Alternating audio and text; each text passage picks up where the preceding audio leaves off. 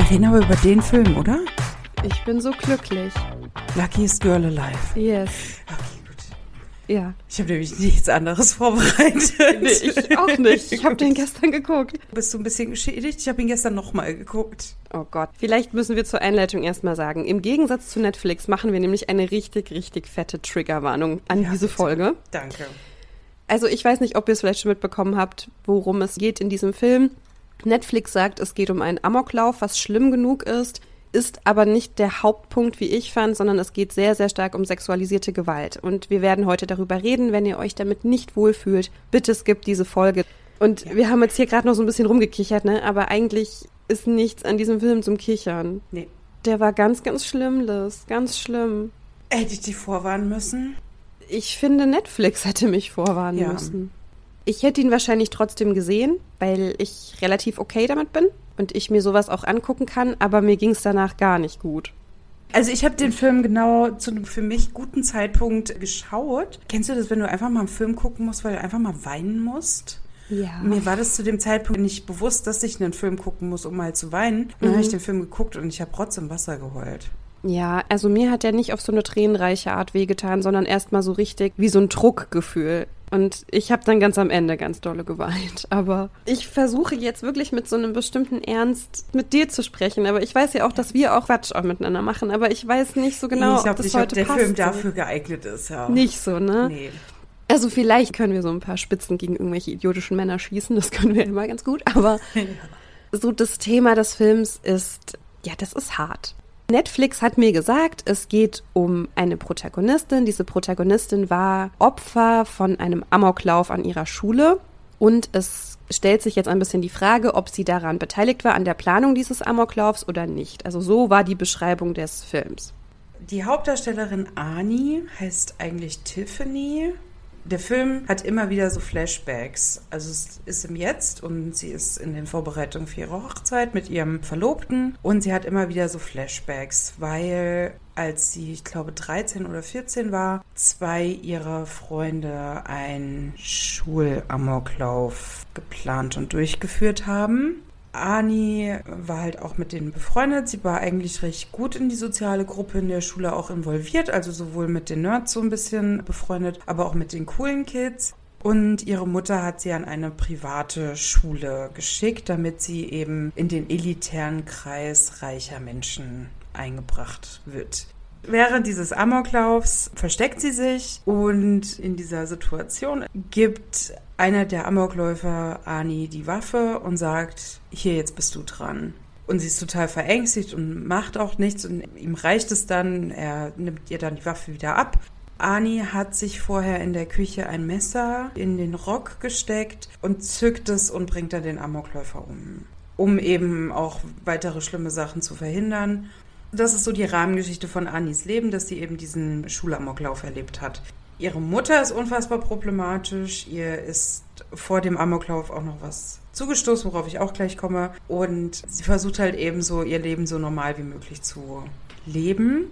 Warum sie eben in diesen Amoklauf mit reingezogen wurde, war, dass sie vorher auf einer Party war von der Schule und dort von drei Jungen vergewaltigt wurde. Im Verlauf des jetzigen Lebens, sie ist jetzt Anfang 30, ist sie wie gesagt verlobt und man merkt einfach, sie braucht so unfassbar eine Therapie. Wirklich so, sie ist sehr aufbrausend, hat ganz viele Flashbacks, kommt mit ganz vielen Situationen nicht klar oder man hört auch ganz oft ihre Introspektive, wie sie mit sich redet. Reiß sie zusammen, du Psycho. Ah, und jetzt, das wollen sie hören und jetzt antwortest du das und konzentrier dich sagt halt immer so die vermeintlich richtigen Sachen. Und am Ende des Films ist es der Abend vor der Hochzeit, es ist dieses Rehearsal Dinner, wo ihr Artikel in der New York Times zu ihren Erlebnissen veröffentlicht wird. Sie erzählt das ihrem Verlobten, er ist total schockiert, warum sie das geschrieben hat und warum müssen sie da jetzt am Abend vor der Hochzeit darüber reden. Und das ist so der Punkt, wo sie das erste Mal selbst die Entscheidung trifft, okay, so genau möchte ich das schreiben, so genau möchte ich das kommunizieren. Ich mache nichts halb. Ich schreibe das jetzt so, wie ich es möchte und nicht wie andere Leute das vielleicht lesen möchten. Und das führt im Endeffekt auch dazu, dass die Hochzeit platzt. Ich finde, es gibt so zwei Stränge. Einmal das Jetzt, wo sie als erwachsene Person handelt und einmal das Früher, wo man ihre traumatisierenden Erlebnisse geschildert bekommt und diese ganzen Geschehnisse sieht. Genau. Und für mich war einfach dieser Punkt, wie verhält sie sich jetzt als Erwachsene nach diesen ganzen Ereignissen? Wie ist es so, einen Amoklauf mitzuerleben und wie ist es, sexualisierte Gewalt zu erfahren?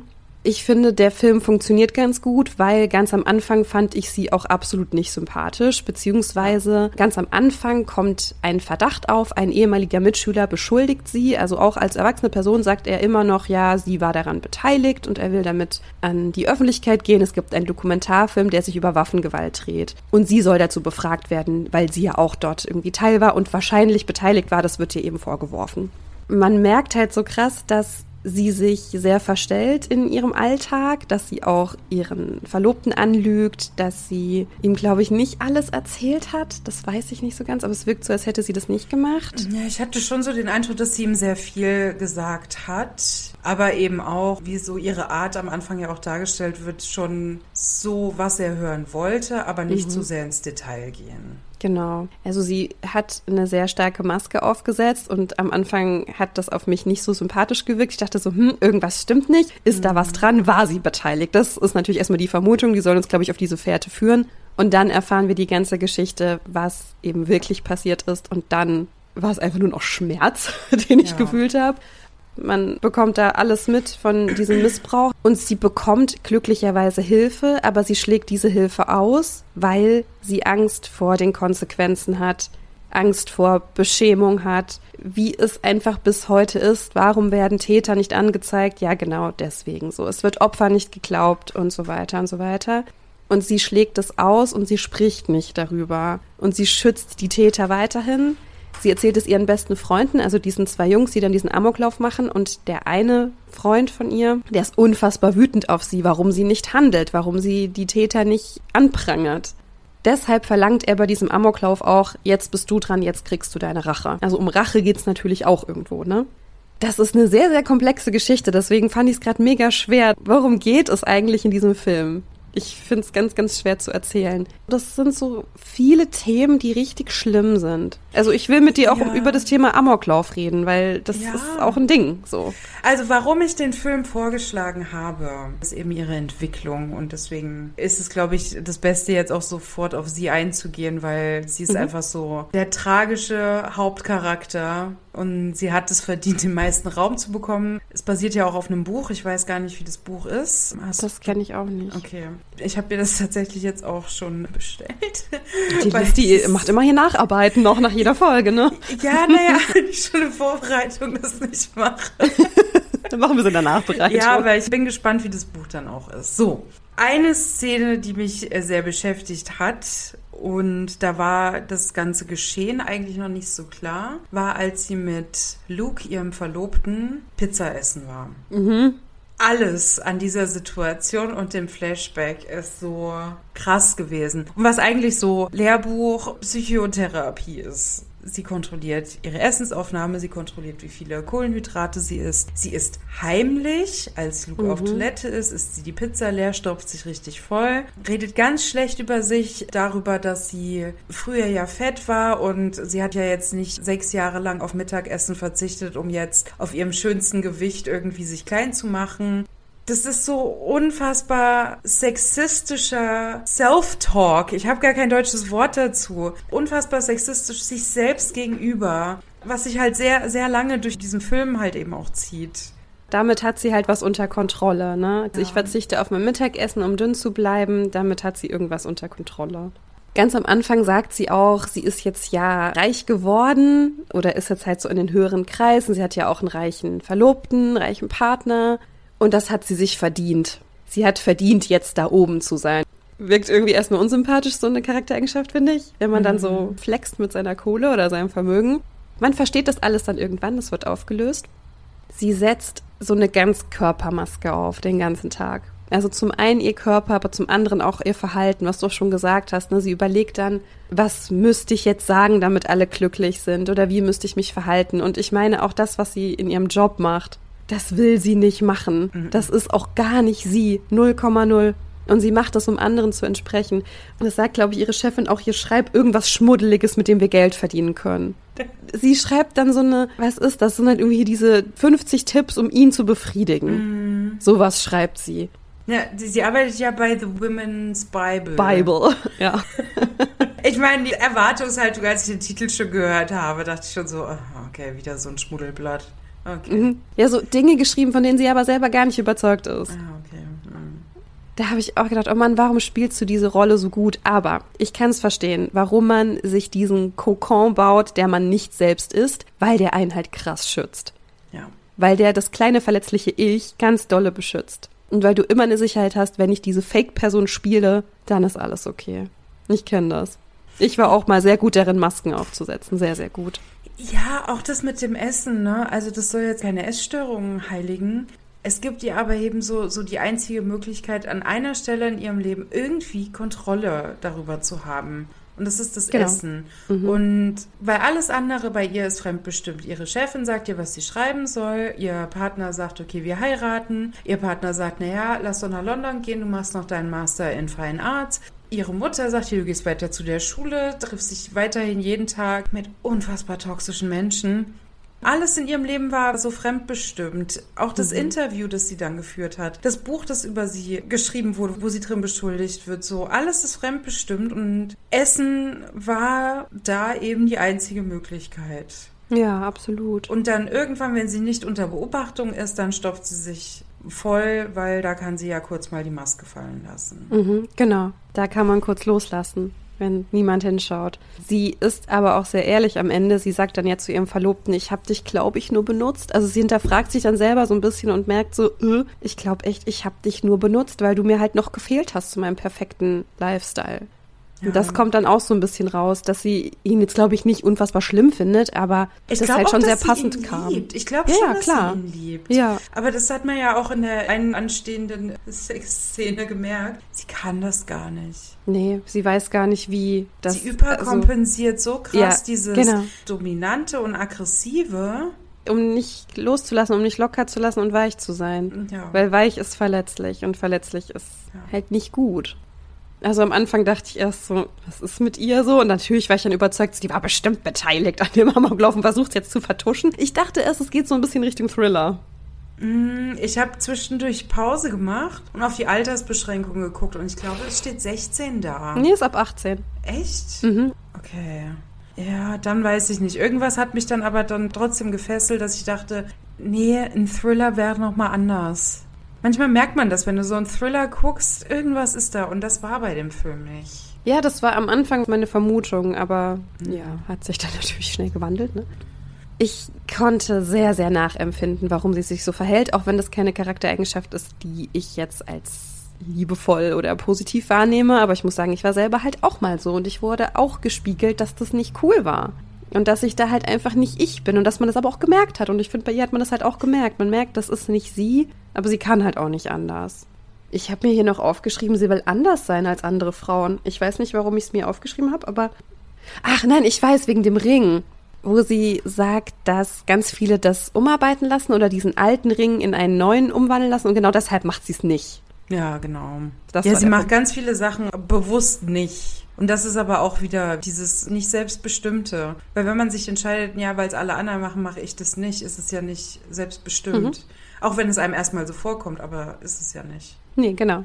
Es gab ja die eine Situation in dem Brautmodengeschäft, mhm. wo sie sich ja ein Kleid rausgesucht hat. Und sie hat sich ja, so habe ich es zumindest aus dem Ende des Films genommen, ja dann doch ein anderes Kleid rausgesucht. Da haben ihr ja ihre gute Freundin und ihre Mutter ja reingeredet, dass das Kleid zu langweilig wäre für sie, weil sie hat es ja jetzt geschafft und will mhm. sie nicht Luke irgendwie noch besser gefallen und bla. Mir ist das bekannt, auch aus dem Freundes- und Bekanntenkreis, dass da alle mitentscheiden wollen.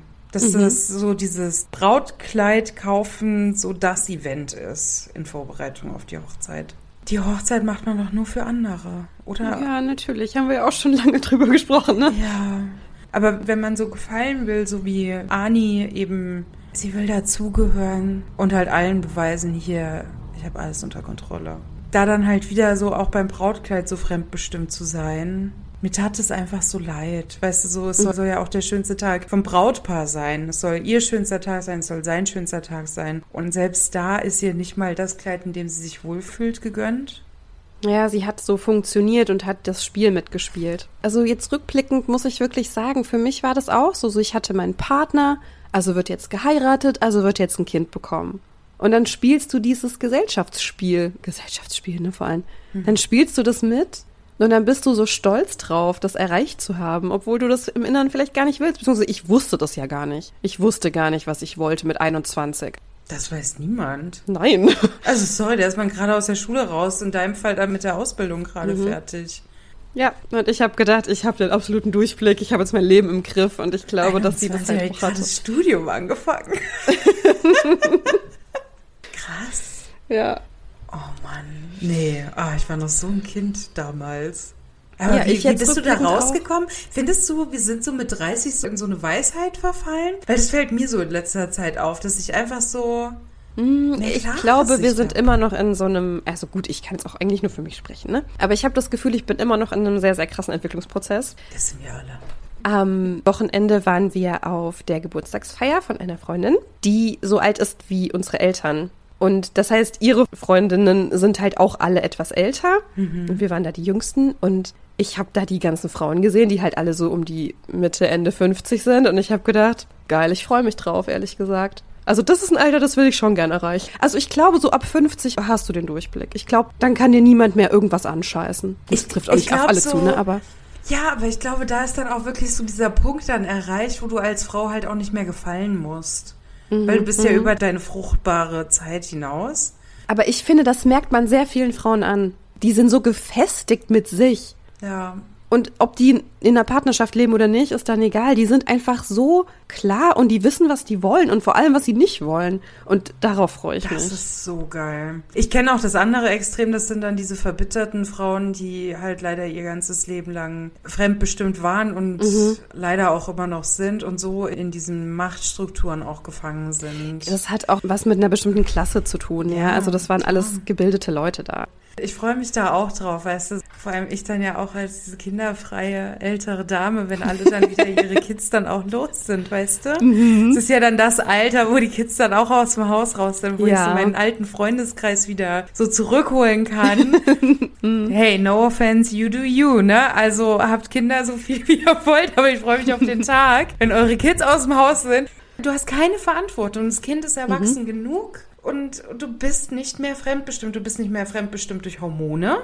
Richtig, oh mein Gott, und, ja. Und ich meine, das ist so, so wie so ein zweiter Frühling im Endeffekt. Du musst mhm. nicht mehr gefallen. Gesellschaftlich bist du ja als Frau Ü40 eher abgehakt. Und das dann aber auch so zu verinnerlichen und sich zu denken, ja gut, dann mache ich jetzt aber auch ja. mein Ding. Da freue ich mich drauf. Ich habe immer gedacht, so, oh Gott, eine ab 30 und da ist man alt, da passiert nichts mehr und so. Ja. Ich arbeite ja in einer Firma, die zu 90 Prozent aus Frauen besteht und ich habe da so tolle Frauen kennengelernt. Ich denke mir so, geil, ich freue mich drauf. Ja. Ich denke mir auch, ey, wenn ich mit 50 so bin wie sie, hammergeil. Wir werden noch mal cooler, Jenny. Klar. ja, jetzt haben wir schon wieder ins Lächerliche. Haben wir schon wieder hier gegiggelt. Naja, okay. Aber ich hoffe, das ist okay. Also auch wenn wir jetzt wieder so ein bisschen was Lockeres reinbringen. Der Sinn von Humor ist ja so ein bisschen die Spannung zu lockern. Wenn ich mich ganz unwohl fühle, muss ich auch immer lachen, um das so das zu kompensieren. Auch so. Wenn es mir richtig unangenehm ist, muss ich einen Witz machen. Mm. Und alle denken sich so, Alter. Unangebracht. äh, okay. Was war das jetzt? ja gut, okay. Also ich hoffe, ihr nehmt das nicht krumm. Das wird wieder hier eine wilde Folge. Ich habe schon wieder das Gefühl, das geht hier drunter und drüber. Aber gut. Ja. Ihr kennt uns, ihr wisst jetzt, wie das ist. Okay, wir können ja wieder ein bisschen zum Film zurückkommen. Genau. Mit Ani sind wir jetzt durch. Genau, oder? mit Ani sind wir soweit durch, also zumindest mit ihrem erwachsenen Ich diese ganze Geschichte aus ihrer Vergangenheit wird ja aufgerollt, weil ein Filmemacher auf sie zukommt und sagt, er macht einen Dokumentarfilm zusammen mit jemandem, mit dem sie die Schule besucht hat, der ihr eben vorwirft, sie war beteiligt an diesem Amoklauf. Und sie sagt erst, sie macht diese Doku nicht mit. Sie will da nicht Teil von sein entschließt sich aber dann doch dazu und ich habe das Gefühl, das trifft auch bei ihrem Partner. Der findet es nicht so gut, dass sie da mitmachen will. Aber warum? Also hat er Angst, dass sie das wieder traumatisieren kann oder findet er es einfach blöd, dass sie sich in die Öffentlichkeit drängt, nenne ich es jetzt mal. Das habe ich nicht so ganz durchschaut, muss ich sagen. Es stört ihn, dass sie nach so langer Zeit immer noch davon Folgen hat, spürt, Flashbacks hat, immer noch sauer deshalb ist, dass sie ihm immer noch Vorwürfe macht, also ihrem Vergewaltiger. Und das stört ihn. Warum jetzt? Warum am Abend vor der Hochzeit? Warum macht sie ihm noch Vorwürfe? Er ist doch schon genug gestraft, er sitzt ja im Rollstuhl. Mhm. Weißt du, diese ganzen dummen Argumente so von wegen, ja, aber du kannst doch nach so langer Zeit doch jetzt endlich mal damit abschließen. Niemand, der diese Erfahrung gemacht hat, kann beurteilen, wie lange man braucht, um darüber hinwegzukommen. Darüber kommst du nie hinweg, oder? Man lernt damit umzugehen, aber ich ja. glaube nicht, dass man da jemals drüber hinwegkommt. Mm -mm. Das kann ich mm mir nicht vorstellen. Und Luke merkt es zwischendurch ja auch, dass Ani das nicht kann. Also ja, er muss das doch merken. Ich meine, sie hat ja auch eine Panikattacke in der U-Bahn mit ihrer Freundin. Die muss sie ja auch schon mit ihm gehabt haben. Mit Sicherheit. Naja, aber er merkt ja auch beispielsweise bei der einen Sexszene, wo es darauf hinauslaufen soll. Es findet dann kein Sex statt, weil sie ist ja sehr forsch. Und er sagt, können wir nicht einfach mal gefühlvoll mhm. miteinander schlafen das triggert sie ja so hart, weil mhm. sie sich ja dann fallen lassen muss. Daraufhin sagt er ja, ich habe so das Gefühl, immer wenn ich respektvoll mit dir sein will, kannst du damit nicht umgehen. Dann wird das so gedreht. Er stellt sich dann so als der Feministin, er will sie unterstützen bei ihrem Job, bei allen ihren Entscheidungen. Warum bespricht sie nicht mit ihm, dass sie diesen Artikel schreibt? Warum kommt sie nicht damit zurecht, dass er mal soften Sex möchte? Er geht aber nie auf sie ein. Sie war früher mal Spaß. She was fun, sagt er im mm, Film. Mm Und jetzt ist sie es nicht mehr. Weißt, mm. er mhm. macht ihr so die ganze Zeit Vorwürfe, dass sie eine traumatische Erfahrung in ihrem Leben durch hat. Nicht nur eine. Ich hatte ein bisschen das Gefühl, dass die nicht gut miteinander reden können. Also nee, sie kann es nicht. nicht. Und er hört auch gar nicht zu. Nee, es interessiert ihn nicht. Er hat eine heiße Freundin, ist doch geil. Aber er stellt sich halt so hin, so er unterstützt sie bei allen ihren Entscheidungen, so weißt du, so als moderner Mann stellt mhm. er sich mhm. halt hin, so so ja, aber ich bin doch nicht so wie andere Männer, ich mach dich nicht fertig und im Endeffekt macht er es doch. Ich fand ihn gar nicht so schlimm böse oder so. Nee, natürlich nicht, aber er brachte aber ja dumme Kommentare und das macht es genauso schlimm. Ja, also letzten Endes war er zu einem bestimmten Zeitpunkt gut für sie aber er war halt auch nur irgendwie so eine Art Mechanismus, der ihr geholfen hat, nicht durchzudrehen. So, sie hat eine Partnerschaft, check. Sie ist verlobt, check. Sie, sie heiraten, heiraten, check. check. Ja. Er ist reich, check. Mhm. Er hat viele Vorteile mit sich gebracht. Also das will ich ihm auch nicht vorwerfen, weil das siehst du vielleicht auch nicht, wenn du, ich sag jetzt mal, benutzt wirst, jetzt sehr übertrieben. Ja, hat mir sehr leid getan, also auch für die Beziehung einfach. Das war halt nix irgendwie. Vor allem sowas ist immer scheiße, wenn es am Tag vor der Hochzeit schief geht, ne? Ich fand im Verlauf dieses Films hat man voll gemerkt, diese Partnerschaft hat keine Zukunft. Einmal, weil sie wirklich überhaupt nicht kommunizieren können. Er auch nicht wirklich Interesse daran hat, was sie hat. Also er hört sich das an und alles. Mhm. Aber er kann es überhaupt nicht richtig verarbeiten. Ja, er merkt nicht, wie wichtig ihr das dann irgendwann wird. Also klar sagt genau. sie erstmal, sie macht diese Doku nicht, aber dann sagt sie, sie macht das und dann ist er sauer. Ja, bist du dir sicher? Also irgendwie ist es dann so ein bisschen so, ich will dich ja nur schützen, also mach's lieber nicht. Weil man hat eher so das Gefühl, er will sich eigentlich nur selber schützen, weil er da nicht mit reingezogen werden will. Genau. Und das finde ich halt so schade. Und was ich aber auch so gemerkt habe, und das habe ich jetzt schon häufiger auch gelesen, dass häufig, natürlich nicht immer, Männer so unverhofft schockiert sind, wenn sich die Frau trennt. Und für Frauen ist es aber so lange schon klar, weil es so viele kleine Momente sind und irgendwann bringt es eben ein kleiner Moment das fast zum Überlaufen. Dann dieses Unverständnis, ja, aber ich habe doch nur den Satz gebracht. Ja, und was ist mit den 500 vorher, die du über mhm. zwei Jahre gebracht hast? Halt dieses fehlende Feingefühl, natürlich nicht alle Männer. Das meine ich jetzt auch nicht, ne? Mhm. Aber so dieses fehlende Feingefühl, was tendenziell bei Männern fehlt. Mhm. Nicht bei allen, fehlt auch bei Frauen. Aber das ist ja das, was häufig dann zum Scheitern führt. Mhm. Und ist es gescheitert, ist halt die Frage. Ich finde, für sie nicht. Nee, für sie nicht. Ja. ja, es ist natürlich schade, ja, aber war auch, glaube ich, wichtig, dass sie ihn nicht heiratet. Ich meine, ich hätte es ihr natürlich gegönnt, weißt du, so Traumhochzeit und alle zusammen, aber dann wieder so. Ja, aber dann hätte sie weiter die Rolle spielen müssen, weiter ja. dieses Lächeln aufsetzen müssen. Es ist alles gut. Was ich halt auch cool gefunden hätte, eine Paartherapie und sie sprechen einmal ehrlich übereinander und er versteht da, boah, krass, mir war nicht bewusst, so, ich bin ein Happy End Fan. Er hätte ja auch ein schönes Ende nehmen können. Aber ich glaube, er hat das auch ganz viel aus Selbstschutz gemacht. Er hat bestimmt eine Vorstellung davon, wie schlimm das für sie immer noch ist. Der muss das irgendwie ahnen und er spricht es nicht an und er will es unterdrücken aus Angst, was das für Folgen haben könnte. Ja. Ja, aus Selbstschutz ja. auch wieder. Er will ja auch nicht das schlechte Gefühl haben. Mhm. Ja, kann man halt mal sehen, wie lange dann so ein sexueller Missbrauch einfach noch nachwirkt, auch in Paarbeziehungen im Erwachsenenalter. Es kann auch immer wieder getriggert werden. Mhm. Auch wenn du Therapie durchgemacht hast. Und dann hast du einen neuen Partner und der macht eine Bewegung falsch und bam, getriggert. Das kann passieren. Ja. ja, das hatte sie ja auch, ne? Sie hat ja irgendwie auch gesagt, dass sie kein Messer in der Hand halten kann, ohne daran zu denken. Oh, da, da hat doch der Film angefangen, wo sie ja, da so zwei Messer wie sie da erstmal da steht. Ja, und ja. da ist da so Blut dran. Oh mein Gott, ja. Ja. Ihre Mutter war ja auch einer der Hauptgründe, warum sie nicht über diesen Vor Vorfall, ich das Gefühl, über die Vergewaltigung ja. gesprochen hat. Weil sie das nicht wollte, dass ihre Mutter das erfährt. Weil sie wusste, ihre Mutter wird sie verurteilen dafür. Trink nicht, dein Rock war zu kurz, diese ganze Scheiße, die halt Frauen erzählt wird, von der eigenen Mutter. Und dann gibt es ja auch in der Jetztzeit, also in ihrem Erwachsenenleben, eine Szene, die ihre Mutter ihr macht und ihr vorwirft so, ich habe hier alles für dich getan, jetzt bist du reich und machst nichts für mich. Oh Gott, ekelhaft. Hätte ich einfach heulen können, ja. Verstehe, wo die Mutter herkommt. Ich verstehe mhm. das. Es entschuldigt nicht, was sie gemacht hat. Ich verstehe aber, wenn dein großer Wunsch ist, das ist auch ganz große Tragödie, gerade bei Immigrantenkindern, wo die Eltern eben das Beste für ihre Kinder wollen und die Kinder in Rollen drücken, die ihnen nicht gut tun, damit sie es besser haben. Anis Mutter war es halt so wichtig, dass sie in gehobenere Kreise kommt, dass sie auf mhm. eine private Highschool geht. Dass sie es halt so nach oben schafft. Genau, dass sie es besser hat als ihre Mutter. Darum oh, ja. ging es im Endeffekt. Ich verstehe das, wo die Mutter herkommt. Sie möchte unbedingt auch dazugehören. Sie möchte auch in die High Society. Mhm. Und wenn sie es nicht schafft, ja, dann, dann soll es meine Tochter schaffen. Grundsätzlich kann ich das verstehen. Es ist nicht in Ordnung, die eigenen Wünsche aufs Kind zu projizieren. Aber ich kann es natürlich verstehen, dass man so, so sich selber verbessern möchte und wenn dann halt ein Kind da ist, dass man es halt darüber mhm. irgendwie als Kanal nutzt. Schrecklich. Ich habe Verständnis für. Es entschuldigt nichts, aber ich habe Verständnis mhm. für. Ja. Also ich weiß gar nicht, wo eigentlich Anis Vater war. Gab's also der muss keinen? Alimente gezahlt haben. Okay, also die waren dann einfach getrennt sozusagen, Aha. die Eltern.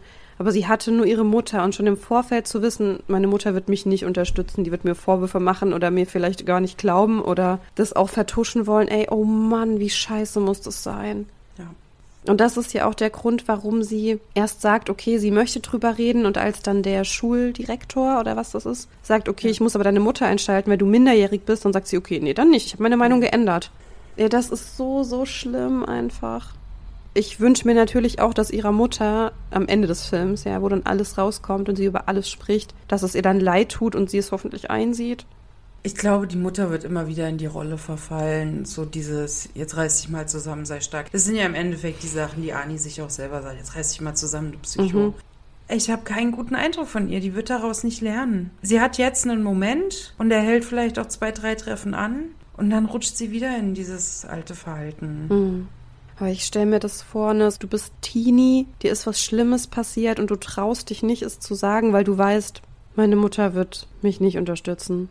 Oder mir nicht das geben, was ich jetzt brauche. Und das ist Trost und Hilfe und Kämpfen genau. für Gerechtigkeit. Also die Situation mit der Mutter war ja dann, als dann rauskam, Annie hätte mit so vielen Jungen geschlafen mm. und das alles freiwillig und sie ist so eine Nutte und hat sich ja so besoffen, hat sie ja Annie Ärger gegeben, sie ja gezwungen, weiterhin zur Schule zu gehen und ihr auch gesagt, hier, die Regeln, die ich dir gemacht habe, die habe ich nicht ohne Grund, nicht trinken, züchtige Klamotten. Und die Regeln als solche verstehe ich. Sie möchte ihre Tochter beschützen.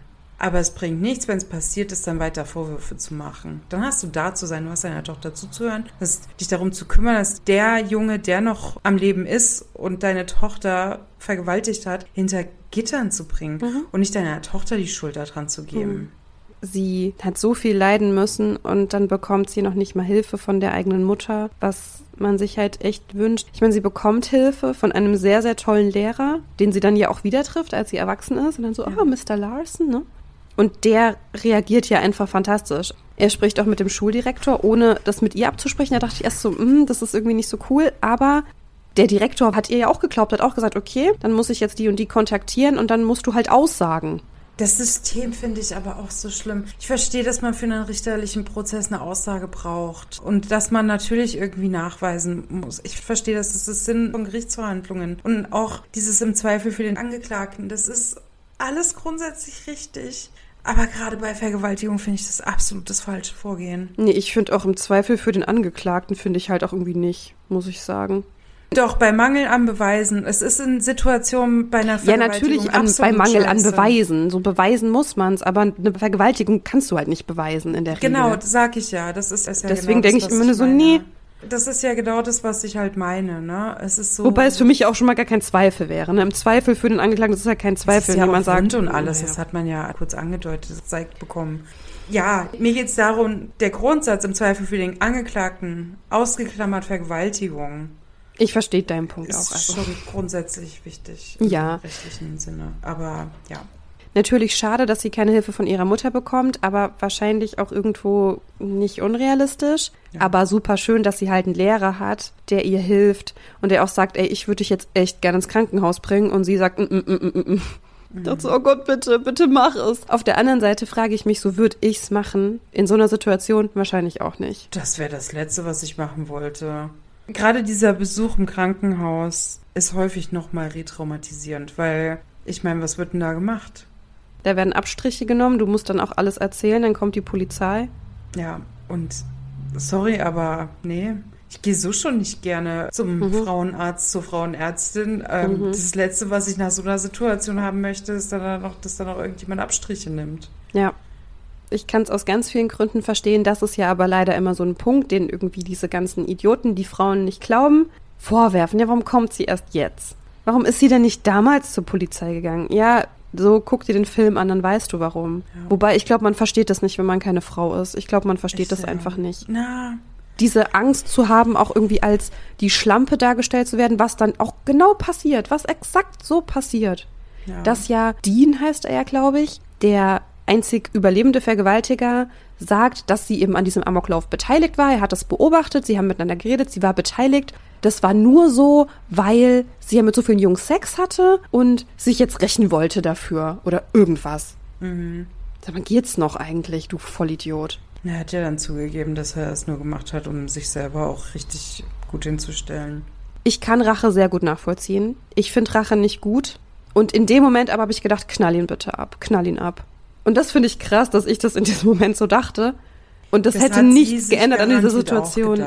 Ich fand schon, dass es so ein bisschen so diese Angst, oh Gott, oh Gott, oh Gott, jetzt habe ich eine Waffe. Ich glaube, so ganz tief drin hat sie sich das auch gedacht. Mhm. Aber ich denke mir so, du hast keine Gnade verdient. Natürlich hast du auch nicht verdient, erschossen zu werden, ja, das ist auf jeden Fall klar. Aber in dem Moment, ja, aber wie gedacht, das bitte halt. Wie, war das Luke, der das gesagt hat? Er ist doch dann genug gestraft, weil er sitzt ja im Rollstuhl. Mhm. Und das ist auch so was, das hat mich auch im Verlauf des Films so krass beschäftigt, weil ich mir so dachte, ja, kann man dem denn jetzt noch sauer sein? Und das wird uns Frauen so oft eingeredet, dass mhm. du nicht wütend sein darfst, weil die andere Person ist ja genug gestraft. Ich muss da lachen, weil ich so lächerlich einfach finde. Ja, ich finde das so lächerlich, dass er dann ja auch so dieser Mr. Nice Guy ist, ja. der dann gegen Waffengewalt sich einsetzt und ein Buch schreibt und eine Petition startet und einen Film drehen will. Und natürlich und, ist es schade, wenn man im Rollstuhl sitzt, wenn man das ganze Leben noch vor sich hat. Das entschuldigt doch aber nicht jede schlechte Tat, die man vorher begangen hat. Und genau das ist ja der Punkt, ne? Er war ein Täter und er war Opfer. Und ich finde aber nicht, dass man das aufwiegen kann. Kann man halt nicht. Natürlich war er Opfer dieses Amoklaufs. Er wurde angeschossen, was sein Leben krass verändert hat. Und trotzdem versteht er aber bis zum Schluss nicht, dass das, was er getan hat, Anis Leben für immer verändert hat. Genau so. Nicht körperlich, aber innerlich. Und das versteht er nicht. Und das verstehen, glaube ich, ganz, ganz viele Menschen nicht. Die sagen, diese ganzen Frauen, die im Zuge von MeToo sich geäußert haben, ja, die wollen ja alle nur Fame. Und warum haben sie denn damals nichts gesagt? Welche Frau ist denn bitte reich von einem Vergewaltigungsvorwurf geworden? Ja, das frage ich mich auch. Können wir ja mal alle aufzählen. Und los. Ach ja, niemand. Super. Es ist ganz, ganz schlimm. Und diese ganze Geschichte wird dann ja auch so verzwickt, weil nur ihr Lehrer, der Mr. Larson, weiß dann ja von der Vergewaltigung und zwei Freunde von ihr. Denen erzählt sie das dann ja. Und dann kommt ja raus, dass sie nicht das erste Opfer von diesen drei Jungs war, sondern dass es ja schon mal ein Opfer gab, dass ja ihr Freund auch irgendwie in den Wald verschleppt wurde, im Sinne von, ja komm, du bist unser Kumpel, du kannst mit uns hier rauchen und trinken und so. Und dann haben sie ihn ja, habe ich das richtig verstanden, haben sie dann einfach angekackt? Also die haben ihn irgendwie gefesselt und dann haben sie ihn auf den Bauch gekackt, ja. einfach tolle Leute. Ekelhaft, ey. Also auch ihm wurde schon richtig schlimme Sachen angetan und ihr jetzt auch. Und ich konnte dann ihren anderen Freund, der der eben dann so wütend geworden ist, ich konnte es irgendwie verstehen, dass er dann wütend auf sie war. Ich fand es ungerecht ihr gegenüber in dem Moment, weil ich mehr auf ihrer Seite war. Aber ich konnte es so krass verstehen, weil wenn du das siehst, so ich habe zwei Freunde, beide sind Opfer von denselben Idioten geworden. Beiden wurde so viel Gewalt angetan. Sie müssen sich doch wehren. Sie müssen sich doch wehren. So, und ich helfe auch so, ich bin da, so, ich bin für euch da, ich helfe euch. Aber ihr müsst doch den Mund aufmachen, ihr müsst euch doch zur Wehr setzen. Und beide machen es nicht. Und das muss sich auch so schlimm anfühlen, wenn du das dann beobachtest, dass nichts passiert, dass diesen Menschen nichts passiert. Das muss so schlimm sein. Und ich konnte seine Wut so krass verstehen. Ich verstehe das auch, aber ich weiß genau, ich gehöre auch zu den Leuten. Ich würde nichts machen.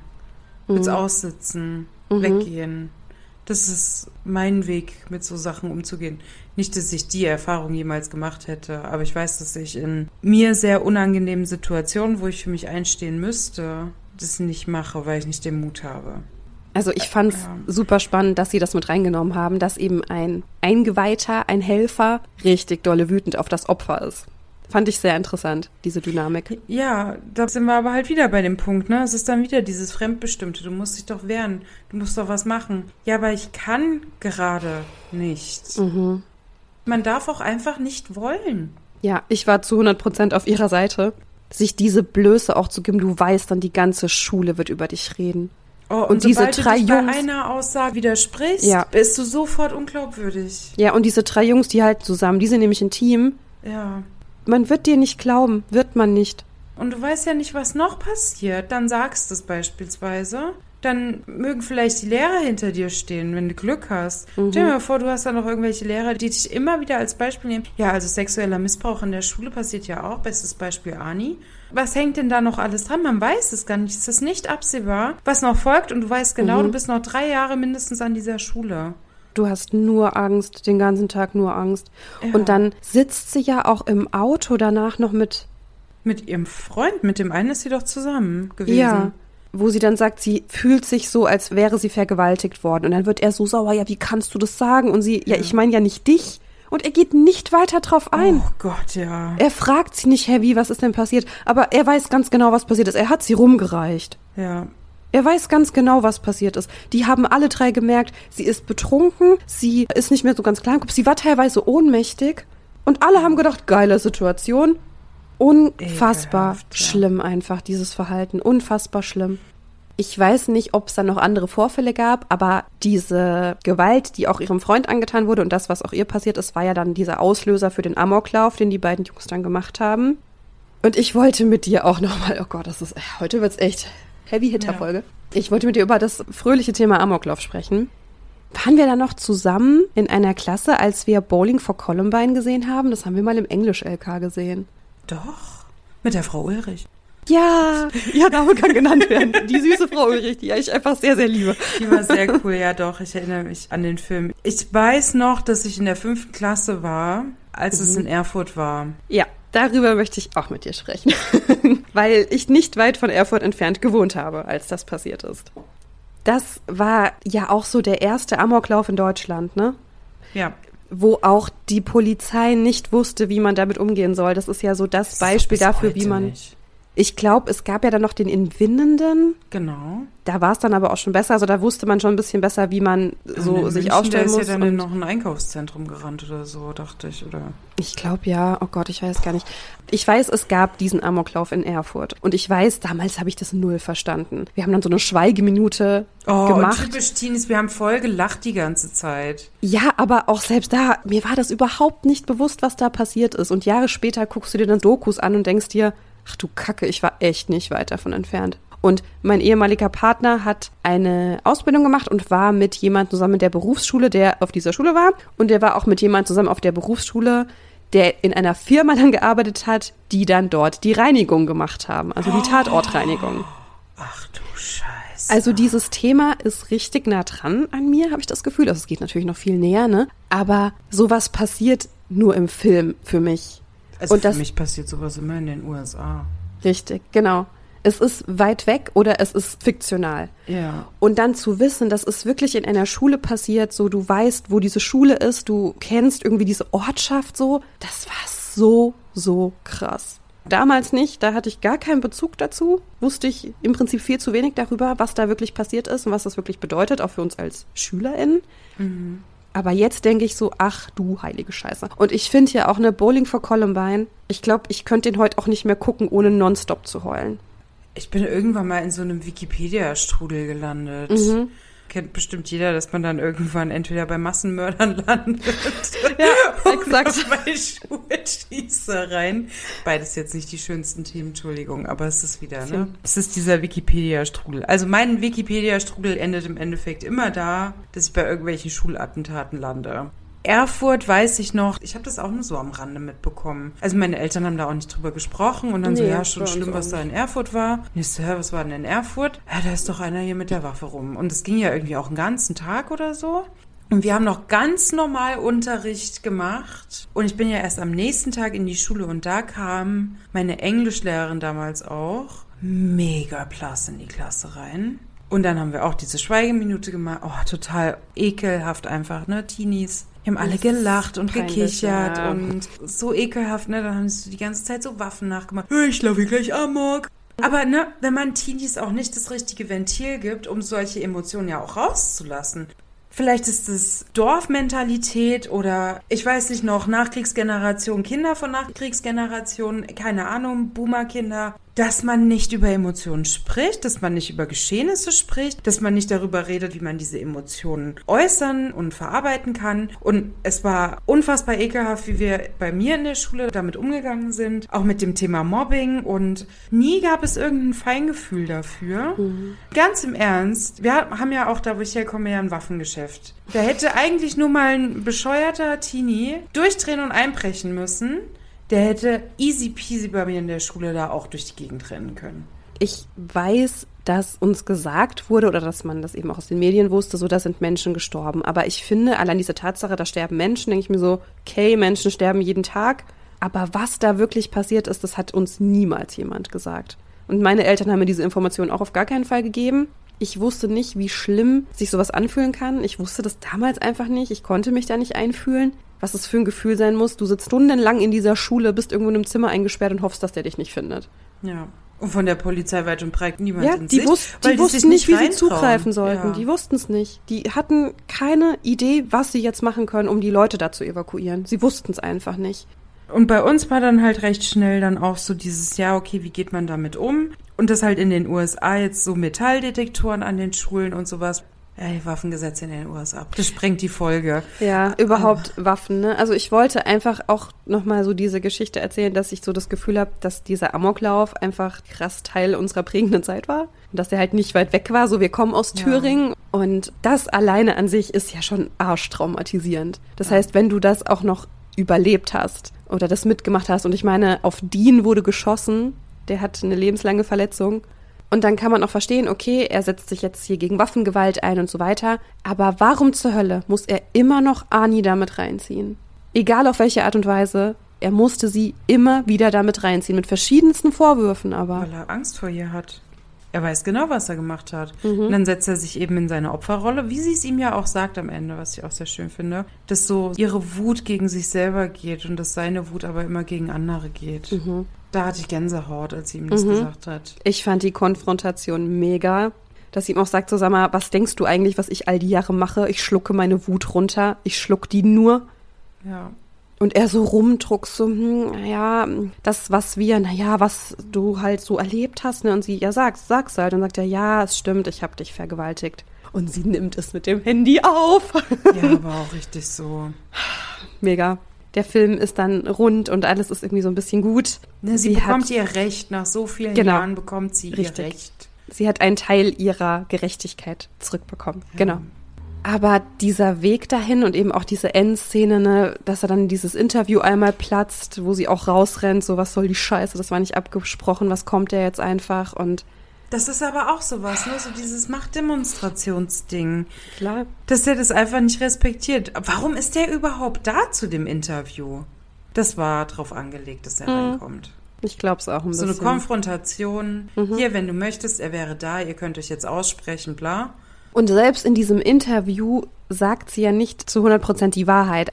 Es gibt ja diese Szene, wo sie dann versuchen, aus diesem Gebäude rauszurennen. Da rennt sie ja mit einer Mitschülerin raus und noch mit einem ihrer Vergewaltiger. Ja. Und sie hält ihm aber nicht die Tür auf. Und sie wird dann gefragt, warum sie das nicht gemacht hat. Und in ihrem Kopf sagt sie, ja, weil ich meinen dämlichen Vergewaltiger nicht helfen wollte. Und im Interview laut sagt sie dann aber, ja, sie hatte einfach nicht den Mut. Ihre Freunde machen das auch für sie. Ne? Die sagen, ey, wir machen diesen Amoklauf, wir machen das auch für dich. Und er gibt ihr die Waffe und sie hat die Chance, ihn zu töten, was sie nicht tut. Und sie hält dann eben ihren Freund auf, indem sie eben mit dem Messer auf ihn sticht. Also auch einfach krass, einfach, dass sie trotz dieser ganzen Sachen ihr Leben auf die Reihe bekommen hat und funktioniert hat. Und wie viel Kraft muss es sie jeden Tag kosten, das alles zu unterdrücken, wegzudrücken und zu funktionieren. Das ist aber gerade das Ding, was ich ja jetzt auch so bei uns im Freundes- und Bekanntenkreis so mitbekomme. Jetzt kommen die ganzen Traumata halt hoch. Ich hoffe, dass bei uns im Freundes- und Bekanntenkreis niemand so eine Erfahrung durchgemacht hat. Gibt natürlich noch viele andere traumatische Ereignisse. Aber das ist ja genau das Ding, dass halt viele wirklich erst in ihren 30ern, wenn Kinder, Ehe oder irgendwie mal Ruhe ist, nicht mehr dieser Selbstfindungsdrang, sondern man so gefestigt ist, dass dann eigentlich so die Flashbacks beginnen, dass dann Trigger erst richtig hochkommen, dass man dann anfängt, sich zu denken, Moment, was war denn das früher eigentlich? Äh, Moment, das war nicht richtig. Und erst dann richtig anzuerkennen, ey, da ging was komplett schief. Ich glaube, du checkst es in dem Moment vielleicht auch nicht, Nee. weil du so voll bist mit Schuld und Scham. Du denkst da gar nicht dran, dass das irgendwie dich beeinflussen könnte oder dass du dir Hilfe suchen kannst oder die Person anzeigen kannst. Ich weiß nicht, ob ich es dir schon erzählt habe, Liz. Also mir ist ja auch was passiert. Also ich habe auch sexualisierte Gewalt erlebt in meiner Partnerschaft mit meinem Ex-Freund. Ich habe ihn auch nicht angezeigt, obwohl ich es hätte machen müssen. Und ich habe ein Jahr später habe ich gedacht, ich hätte es machen müssen. Weißt du, genau das ist das Ding. Wenn es danach geht, wenn ich die Maßstäbe ansetze, so was eigentlich passiert ist, was gegen meinen Willen passiert ist, dann habe auch ich sexualisierte Gewalt erlebt. Und das schon mit zwölf Jahren.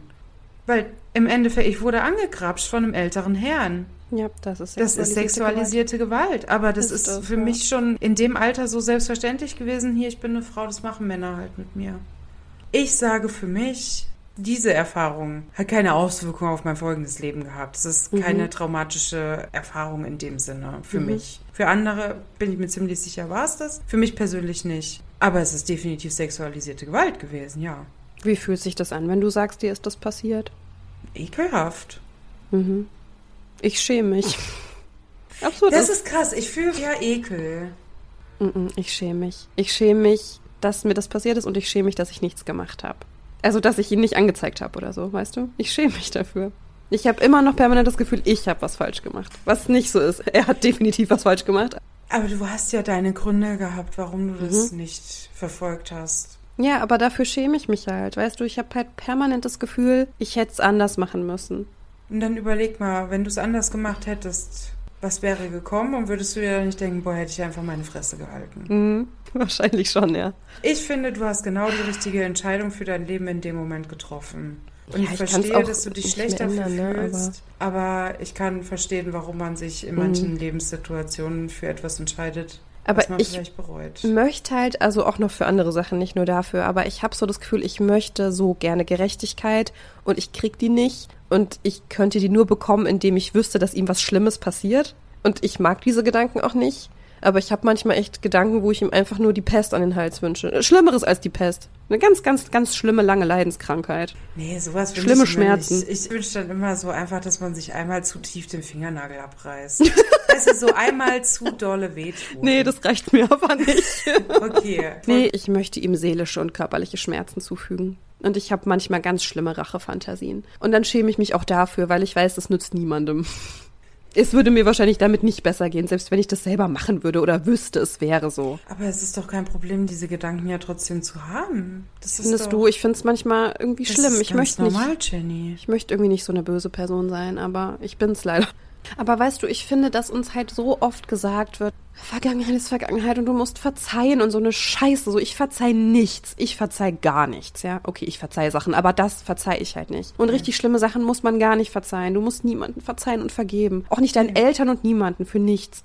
Richtig. Und es wird uns so gesagt, ja, nur so kannst du Frieden finden und so ein Dreck. Ja, ich kann das, ist einfach gerade nicht mehr hören. Man kann auch Frieden finden, ohne zu verzeihen. Niemand Mhm. hat das Recht zu verlangen, dass ich diese Person verzeihe. Das ist auch noch ein Thema, was wirklich zwischen einer sehr guten Freundin und mir steht, die mir auch immer kommt mit, du musst verzeihen, du musst verzeihen, du musst verzeihen. Und ich ihr gesagt habe, nein, muss ich nicht. Ich muss nicht verzeihen. Ich kann trotzdem ein schönes und beruhigtes und entspanntes Leben führen und muss trotzdem meinen Peinigern nicht verzeihen. Mhm. Und letzten Und- Endes gehört ja auch diese Wut, die ja auch Ani hat, die gehört ja leider irgendwo dazu. Ja. Und das ist ja okay, auch dieses Gefühl Wut zu fühlen. Und auch nochmal so ein Thema, dass uns Frauen das nicht ab, nee, warte, nicht genehmigt wird. wird. Genau, nicht Ja. zugestanden wird, Wut zu empfinden. Und so Das viel Wut runtergeschluckt wird. Aber das merkst du ja allein schon, weil wir ja auch beim Thema Schulamokläufe sind. Das merkst du ja schon an der Statistik. Es sind zu 99 Prozent Männer. Hm? Na klar. Jungen in dem Fall. Mhm. Und in sehr seltenen Fällen. Mädchen, junge Frauen. Mhm.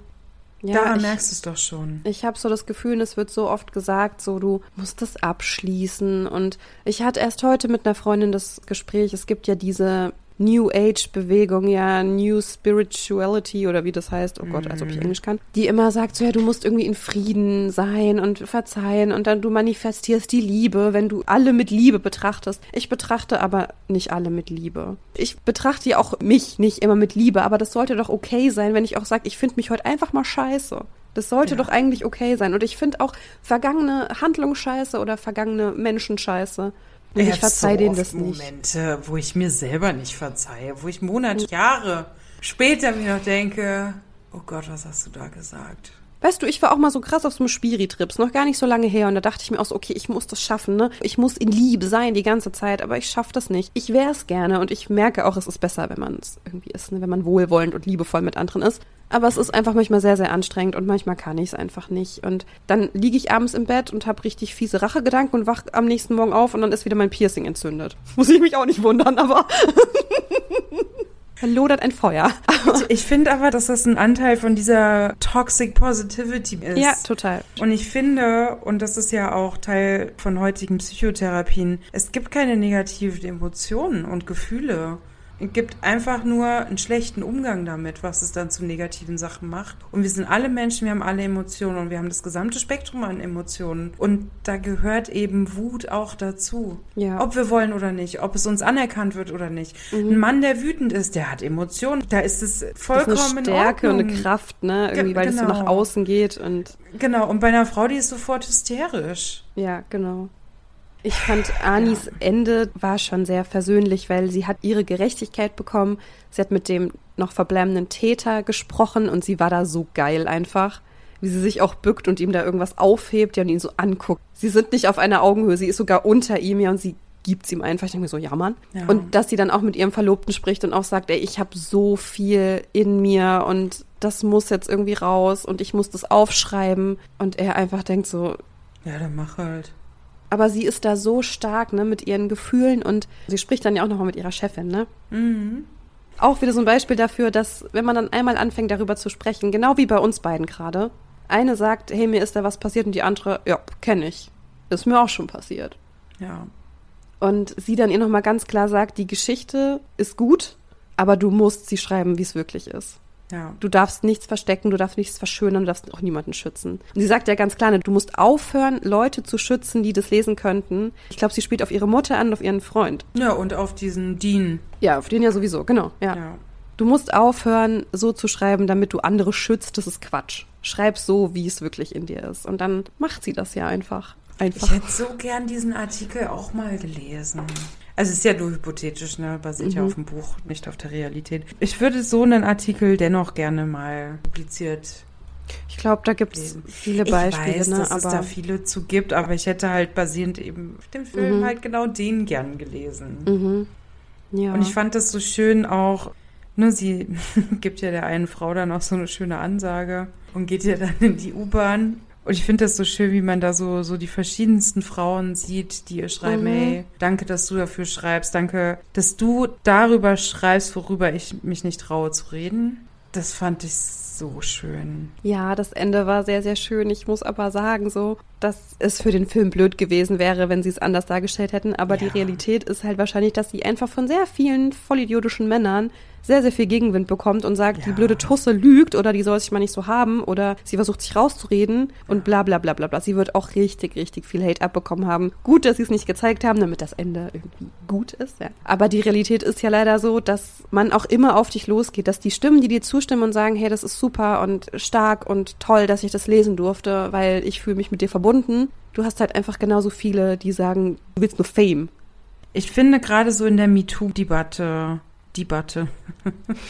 Debate. Ich lasse das jetzt so. Ja, lass das so. War ja das erste Mal, dass so ein kollektives, ja, ich glaube dir, mir ging es genauso. Ich habe genau dieselbe Erfahrung, sei es mit dem einen Regisseur, mit dem einen Firmenboss, mit sonst wem. Da war das anders. Und ich glaube nicht, dass diese Frauen alle dann so einen krassen Gegenwind bekommen haben. Oder wenn er gekommen ist, dann trotzdem deutlich stärker der Zuspruch war, dass man es vielleicht auch gar nicht mehr gesehen hat. Weißt du, so, ich sag mal, wenn du 20.000 Kommentare unter deinem, nennen wir es beispielsweise Instagram-Post mhm. hast, und die werden ja natürlich Algorithmus und alles so sortiert, was natürlich tendenziell die beliebtesten sind, mhm. sind meistens ja, würde ich jetzt behaupten, auch die positiven Kommentare oben. Dann würdest du ja gar nicht mal richtig sehen, was für Scheiße da auch stehen kann. Ich würde es mir wünschen. Ja. Ich glaube, es ist halt so, dass die Kritiker, wenn man das so nennen kann, leider immer lauter sind als die, die sagen, gut gemacht. Und dass du halt auch eher einen Kommentar schreibst, wenn du was scheiße findest, als wenn du was gut findest, ist halt auch so. Also ich fand es dann gut, dass das dann nicht der Fokus war am Ende des Films, dass es dann halt diese eine kritische Stimme gab, die sie eben auf offener Straße auch noch angesprochen hat und sie es ihr halt auch mhm. gegeben hat. Also sehr, sehr gut einfach. Sie konnte ja. gut kontern. Aber ja, so von vorne bis hinten so eine ultra traurige Geschichte und eine krass traumatisierte Frau, die im Erwachsenenalter ausbricht und, ja, ich sag jetzt mal selber spitz, so einen Neuanfang wagt. Man weiß ja auch trotzdem, dass das noch nicht so abgeschlossen ist. Also klar geht sie dann in die U-Bahn. Vielleicht hat sie auch wieder eine Panikattacke. Vielleicht muss sie ihre Freundin wieder anrufen und sagen, oh, hol mich ab, ich fahre nie wieder U-Bahn. Mhm. Es ist nicht alles super schön. Sie wird jetzt ihren Weg gehen, aber der wird immer noch steinig und schwer. Ich würde dir wünschen, dass sie einen Therapieplatz bekommt. Mhm. Ja, dass sie Hilfe bekommt. Hilfe von jemandem, der sie ernst nimmt, der ihr zuhört. Vielleicht auch eine Entschuldigung von diversen Personen. Das wäre natürlich auch super. Ich glaube, ihr hat es schon gereicht, dass Dean eingestanden hat, dass er sie vergewaltigt hat. Ja, das ist schon eine gute Genugtuung, ne? Ja. Ich fand diese Konfrontation super. Ich fand sie sehr, sehr stark darin. Ja. Ich weiß, ich hätte es nicht gekonnt. Mm -mm. Aber halt auch, wie sie halt sagt, ihre Wut geht immer nur gegen sie, weil das ist definitiv was, was ich auch habe. Klar, natürlich. Das kennen wir Frauen wahrscheinlich alle. Ja, männliche Wut, die richtet sich nach außen. Hm. Ja, mein Partner hat mir heute auch wieder eine Geschichte erzählt von einem Mann, der einfach aus dem Nichts ausgerastet ist. Oh, das hatte ich letzte Woche. So, Laufe ich auf dem Gehweg hier draußen und dann fährt einer auf dem Gehweg mit dem Motorrad so, aber rollt es so, ist nicht richtig mhm. gefahren und fährt dann so an mir vorbei. Geh mal zur Seite, du fette Kuh. Oh. Und ich dachte so, what? ich kenne diesen Typen nicht, ne? Das geht mhm. hier rein und da raus, aber. Ja, nicht sowas belastet mich ja immer den ganzen Tag. Ich heul dann direkt im Anschluss. Ne, mich hat das auch kurz beschäftigt, weil ich so dachte, hä, was habe ich dem denn getan? Und dann dachte ich so, Moment mal, der ist auf dem Gehweg gefahren. Also mhm. sorry, ich habe mir bestimmt nichts vorzuwerfen. Ich habe ganz, ganz oft Wuttränen. Ich ja. weine, weil ich dann so wütend bin und weil ich mir gewünscht hätte, schlagfertig zu sein. Das bin ich gar nicht. Dieser Film, der war echt krass. Ich hätte mir gewünscht zu wissen, was darin behandelt wird, also dass es um sexualisierte Gewalt geht. Ich hätte ihn mir aber sehr wahrscheinlich trotzdem angesehen. Aber ich weiß halt auch, warum Netflix das macht, ne? Die machen halt keine Triggerwarnung, weil sonst weniger Leute gucken. Was ich absurd finde, weil bei 13 Reasons Why haben sie sofort von Anfang an eine Triggerwarnung das stimmt, rein. Das stimmt, genau. Ja, vielleicht, weil der Film ab 18 ist, dass er da vielleicht dann keine Triggerwarnung mehr braucht, was ich eigentlich auch problematisch finde, aber. Hm, keine Ahnung. Und das hat sich bei mir halt erst so amEnde gelöst. Dann habe ich dann wieder so zehn Minuten lang geweint. Oh, ich habe so oft in dem Film geweint. Und mein war auch wieder so, was guckst du denn schon wieder? ja, alles schlimm, Welt ist schlimm, alles scheiße, alles blöd. Oh, ich bringe die ganzen schlimmen Filme hier rein. Ich finde aber trotzdem, dass der einfach sehr, sehr gut zum Podcast passt. Ja, also mhm. wenn es um Feminismus geht, ist das halt leider ein Punkt Nummer eins, der immer noch besprochen werden muss, dass sexualisierte Gewalt dass man darüber nicht diskutieren sollte, weil es so klar ist, dass das Gewalt ist und dass das sich gegen einen Menschen richtet und dass das bestraft werden muss und dass es dann nicht um Consent geht, dass das was ganz anderes ist und dass man Leuten einfach glauben sollte, wenn sie sagen, mir ist was passiert. Weißt du, und deswegen war ich vorhin so sauer auf dieses im Zweifel für den Angeklagten. Aber dann wird kein Vergewaltiger Ja, jemals weiß. verurteilt, weil es in der Regel keine Zeugen gibt, weil auch Vergewaltigung nicht im dunklen Park im Gebüsch stattfindet in der Regel, sondern in der Regel eben mit einer vertrauten Person in deinem eigenen Zuhause. Und dann hast du niemanden, der das bezeugen kann. Und ich finde, da muss einfach sehr viel mehr Betroffenen geglaubt werden. Absolut, absolut, das auf jeden Fall. Das ist einfach so eine Ungerechtigkeit, die ich halt gerade nicht so gut aushalten kann. Das ist immer noch so schlimm. Und natürlich gibt es vielfältige Gewalt in Partnerschaften, in Familien. Aber das ist echt so ein Ding, ich kann nichts dagegen tun, wenn das Frauen passiert, weißt du? Und dann fühle ich mich sehr, sehr machtlos und dann macht mich das sehr sauer und wütend und dann fange ich wieder an zu weinen.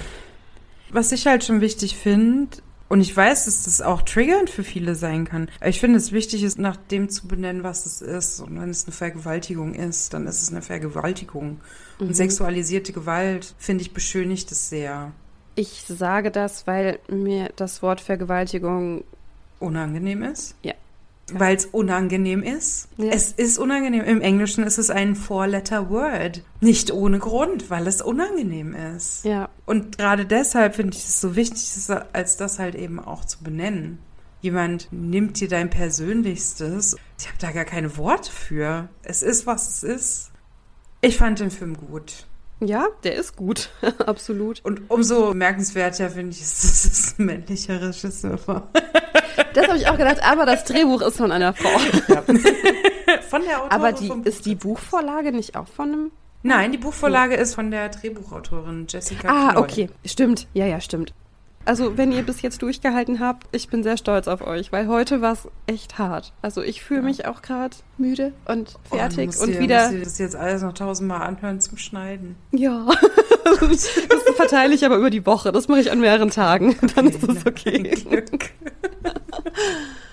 Ihr wisst wieder, wie immer, was zu tun ist. Ihr dürft sehr gerne mit euren Friends über den Podcast sprechen und die Folge weiterleiten und bewerten und uns Ja, bei der schreiben. Bewertung müssen wir uns gerade noch mal kurz unterhalten, ja? Ja, wieso? Ähm, irgendjemand muss da wohl irgendwo versehentlich einen Stern verteilt haben, Say what? weil wir nicht mehr durchschnittlich fünf Sterne haben, sondern nur noch 3,7. Excuse moi? Ja, und da müssen wir noch mal ein ernstes Wort reden hier, ja? Aha, okay. Oh Gott, das ist ja schlimm. Gibt es wirklich Menschen, denen das nicht Haut- gefällt, was wir haut machen? die guten Bewertungen bitte raus, danke.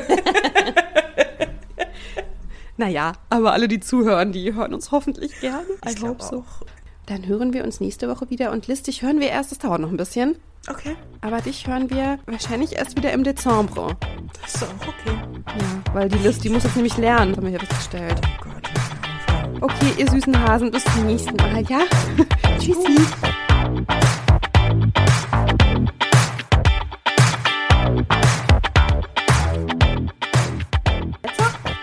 Jetzt bin ich um. Bitte denk Kommt ja doch dran. nochmal. Was? Liebe dich.